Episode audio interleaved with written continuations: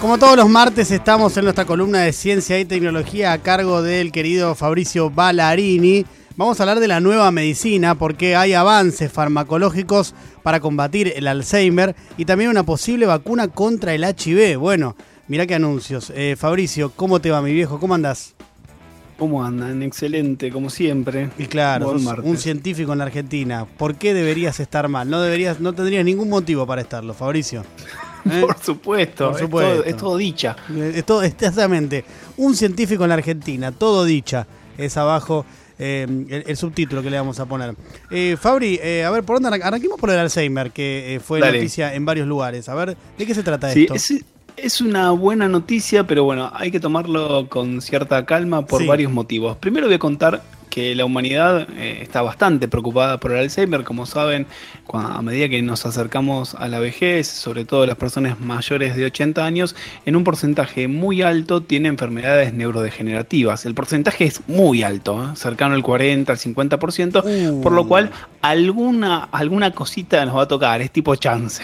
Tirar la moneda para arriba y si pasás esa edad... Tiraste un dato eh, que me arruinó porque el, 50% es altamente probable algunas enfermedades eh, neurodegenerativas, eh, o sea, no es que todos caen en el Alzheimer, hay otras eh, con distintas suertes y distintos tratamientos. Dentro del Alzheimer es quizás la, más conocida y lo que sabemos es que, no sé si tuvieron algún familiar, pero bueno, es una enfermedad muy dura y muy cruda, no solamente para la persona, porque a medida que pasa el tiempo empieza a perder acceso a, ciertos recuerdos, recuerdos más relacionados con eventos del pasado que con el presente, o sea, lo, lo que primero empiezan a olvidar son situaciones eh, bastante lejanas y bueno. O sea, primero te ataca el rígido y después la memoria RAM, digamos. Sí, y lo cual hace que eh, la persona un poco se empieza a alejar de la identidad de esa persona. O sea, si vos no recordás tu pasado, no recordás básicamente quién soy, y eso es lo más doloroso para la patología, la transición entre ese olvido, entre reconocer que uno se está olvidando, eh, y sobre todo la, o sea, una de las peores situaciones que puede vivir las familias, porque en algún punto eh, se enfrentan a, un familiar que cruza una transición de ser quien era a ser otra persona. A un desconocido. una persona que no recuerda, claro. Por lo cual es, es, una enfermedad muy, pero muy triste, que tiene mucha cantidad de personas involucradas y que por ahora existen tratamientos que no estaban tan vinculados con lo farmacológico.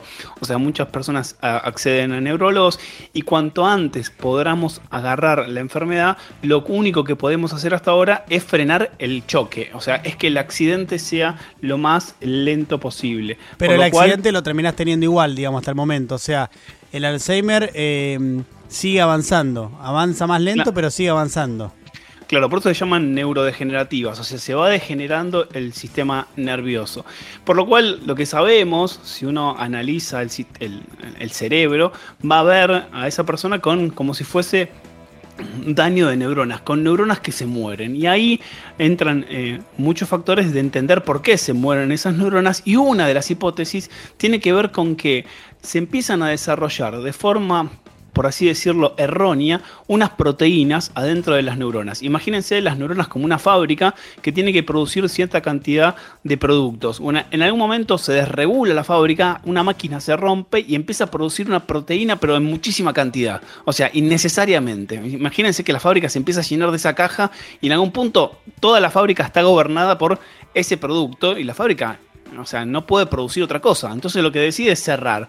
Básicamente lo que le pasa a la neurona es cuando empieza a producir desreguladamente esa proteína, se suicida. Se llama apoptosis. O sea, la, neurona dice no funciona más y me mato, ¿sí? O sea, hay una muerte, lo que se llama muerte celular programada. Para no gastar más energía, la neurona se mata, ¿sí? O sea, se, pega un, un, eh, tiro fisiológico.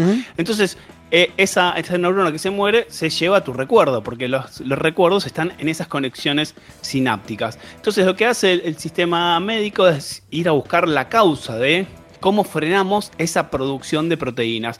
Y acá aparece eh, la industria farmacéutica con un montón de intentos en los últimos 20 años y todos fracasos. De hecho, en la actualidad no teníamos noticias sobre esta medicación y esta medicación hace dos años se la consideraba como el gran fracaso de la, industria farmacéutica porque cuando publicaron los datos todos los científicos dijeron, ok, esto no sirve, es considerado como algo negativo hasta hace 48 eh, horas donde la FDA la pone como aprobada con ciertas atenuantes. Y acá voy a contar eh, bien algunas cosas para que, por un lado, sea un caso alentador y para otro lado no sea una ilusión. ¿Por qué es alentador? Porque esta droga realmente frena la producción de esta proteína. O sea, frena el error que tienen las células. ¿sí? O sea, cuando lo ven en tomografías, ven que estas, esta, esta droga funciona en ese sentido. Lo que no ven muchísimo, o sea, con mucha diferencia, es si frena el deterioro cognitivo. ¿sí? Entonces, hay un resultado positivo y negativo. La FDA lo autoriza con, ciertos, con ciertas condiciones de decir, ok, por favor, en los próximos meses actualizame estos datos para saber si la gente realmente mejora su memoria. Es una droga muy cara, le va a generar beneficios enormes a la empresa, algo así como 6 mil millones de dólares al año, por lo cual es una apuesta muy fuerte y la dosis de esta patología, si tienes esta patología y tienes acceso a esta medicación, es de algo así como 10 mil dólares al año, por lo cual es una de las drogas más caras que se conocen en el mercado. ¿Podría ser alentadora? Sí, podría ser alentadora, pero todavía no estamos tan seguros de que funcione. ¿Es un avance científico? Eh, desde luego que es un avance científico, pero bueno, en algún tipo de, estrategia o en algún tipo de hipótesis existen otras formas de, ver si existe eh, quizás eh, solución o tratar de frenar el Alzheimer. Esta es una, una de ellas, así que es una buena noticia, pero bueno, con un interrogante. Claro, obviamente. Bueno, pero por lo menos hay un, hay un horizonte de optimismo para una enfermedad que es realmente tremenda, ¿no? Porque vos lo que describís es una situación además de padecimiento no solamente de los que rodean a la persona, sino de la persona en sí que toma conciencia de que se está olvidando de las cosas de una manera... Y no me quiero, no me quiero eh, meter de lleno en ese tema porque terminaría abriendo otra ventana, pero hay un trabajo increíble que han desarrollado unos investigadores que lograron a monjas de claustro, perdón que me voy sí, no, no, no, no, pero adelante, es interesante, adelante muy zarpado. O sea, agarraron a monjas de claustro, las monjas que se quedan, o sea, que de adolescentes se van a internar, entre comillas, o sea, se van a meter adentro de un claustro y empiezan una regularidad durante toda su vida, que hacen rutinas todas juntas hasta en el momento que mueren decidieron hacer eh, una investigación con esas monjas que cedieron sus cerebros a la hora de, fallecer. O sea, le regalaron a la ciencia el cerebro. Y analizaron esos cerebros, perdón, y lo que observaron es que había monjas que mirabas el cerebro y decías, ok, tiene Alzheimer, pero cuando ibas a la patología no lo tenían. O sea, como algunos cerebros tienen Alzheimer, pero están protegidos de alguna manera.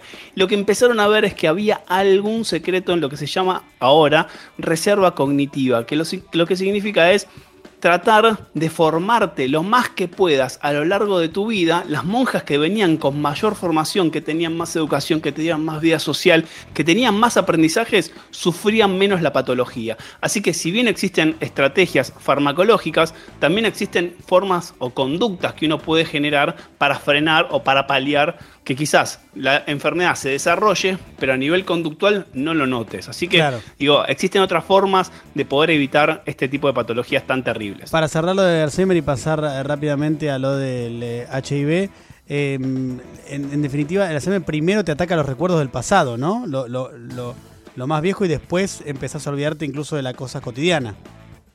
Hay una cosa los recuerdos se forman en una parte del cerebro que se llama hipocampo, que lo tenemos en una parte basal del cerebro, y después en un momento migran a la parte posterior, es, frontal, perdón, a la corteza prefrontal.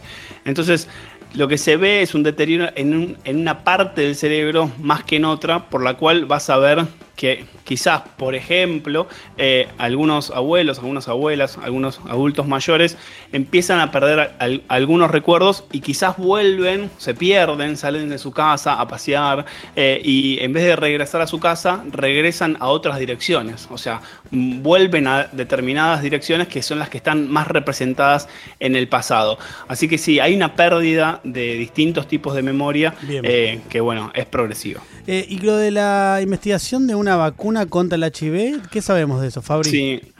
En los últimos dos o tres días, no sé por qué, pero aparecieron muchos tweets de, de distintas partes del mundo comentando exactamente lo mismo y se hizo bastante viral la vacuna contra, contra el HIV, así que quiero llevar un poco de, de, esta cuestión media bipolar que tiene la ciencia, de que es buenísimo el avance, pero bueno, hay que tener cierta precaución a la hora de comunicar porque hay mucha gente que está padeciendo eh, la enfermedad o si hace ilusión. Eh, lo que decían esta, estos tweets eh, era que, bueno, la vacuna contra el COVID ganó tanta, notoriedad que em, dejamos de comunicar otras cosas y que estaría buenísimo comunicar que en estos momentos hay en fase 1 hay una prueba, o en fase 3 decían, de, vacunas anti-HIV. Lo cual es, por un lado, cierto y por otro lado no es tan cierto. ¿Existen las eh, pruebas en vacunas contra HIV? Sí. ¿Están en fase 1? Sí, no sé si ya lo tenemos en la cabeza, lo de fase 1, fase 2, fase 3, no es tan difícil extrapolarlo de COVID, pero bueno, no todas las vacunas que están en fase 1 llegan a fase 3, o sea, se van quedando muchas en el camino, por lo cual falta trabajo, pero es algo eh, motivante saber que hay una estrategia farmacológica destinada a esas vacunas HIV. ¿O, ¿Hubo otras en la historia? Sí, hubo un montón de, pruebas de vacunas HIV y ninguna llegó a buen destino, pero hay algo muy positivo.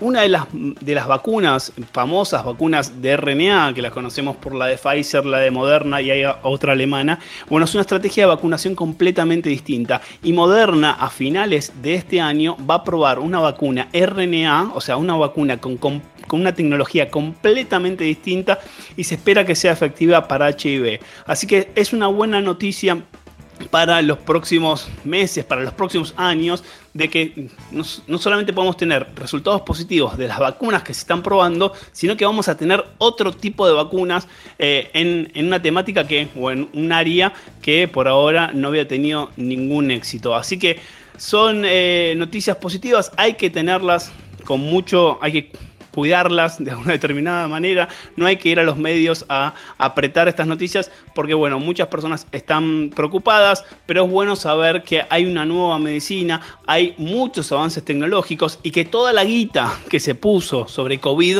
va a servir para otras patologías. Eso es importantísimo. O sea, todo el dinero invertido en la industria farmacológica, las investigaciones, en los distintos tratamientos, en los equipos, va a hacer un derrame a otras patologías, por lo cual en los próximos años se espera un nuevo paradigma médico con más resultados, con más eh, tratamientos, con otras opciones de vacunación contra enfermedades que no teníamos, por ejemplo, contra el cáncer. Fabri, interesante eh, estos avances de la medicina porque son optimistas dentro de lo que estamos viviendo. Gracias, Fabricio, querido. Esté muy, pero muy bien. Un abrazo. Abrazo.